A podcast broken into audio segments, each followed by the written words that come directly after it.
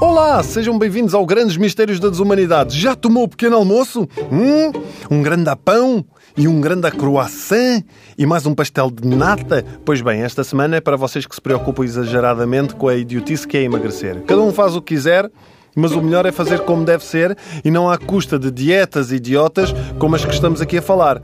Mas se estão uh, nessa altura de experimentarem as dietas, eu sugiro que experimentem a dieta da ténia. Ora, o que é a dieta da ténia? Houve uma altura do século XX em que se vendiam comprimidos para emagrecer que não eram mais do que ovos de parasitas e que levavam ao aparecimento de ténias e lombrigas no ser humano. Pronto. E é por esta razão que os extraterrestres ainda não se revelaram ao mundo.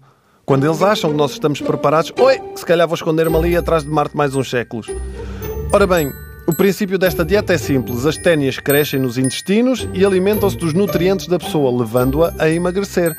O melhor de tudo é que a pessoa continua a comer naturalmente, até mais, nem um bruto, e simplesmente não engorda, como é natural. Porquê? Porque tem um alien lá dentro.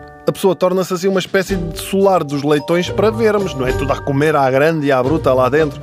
Ora bem, quem fez esta dieta esqueceu-se é que os efeitos secundários passam por quistos no cérebro e na medula, meningite, ataques epiléticos ou demência, sendo que a demência já sofre antes da ténia.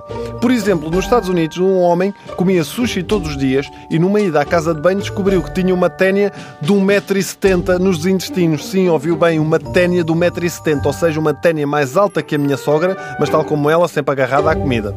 Desde há uns meses que o homem sentia a mexer nos intestinos, mas achava que eram gases. Bom, se não quiserem esta dieta que vos leva a ter uma ténia, eu tenho aqui outra para vocês, que pode ser muito porreira. Pegam num frasco de maionese, deixam ali ao sol tipo 3 dias, ok? Depois, pumba, espetam-no pela goela abaixo. Se não morrerem das salmonelas, garanto que emagrecem o suficiente para o verão. Provavelmente nunca mais voltam a comer maionese, mas ei, impecáveis, impecáveis.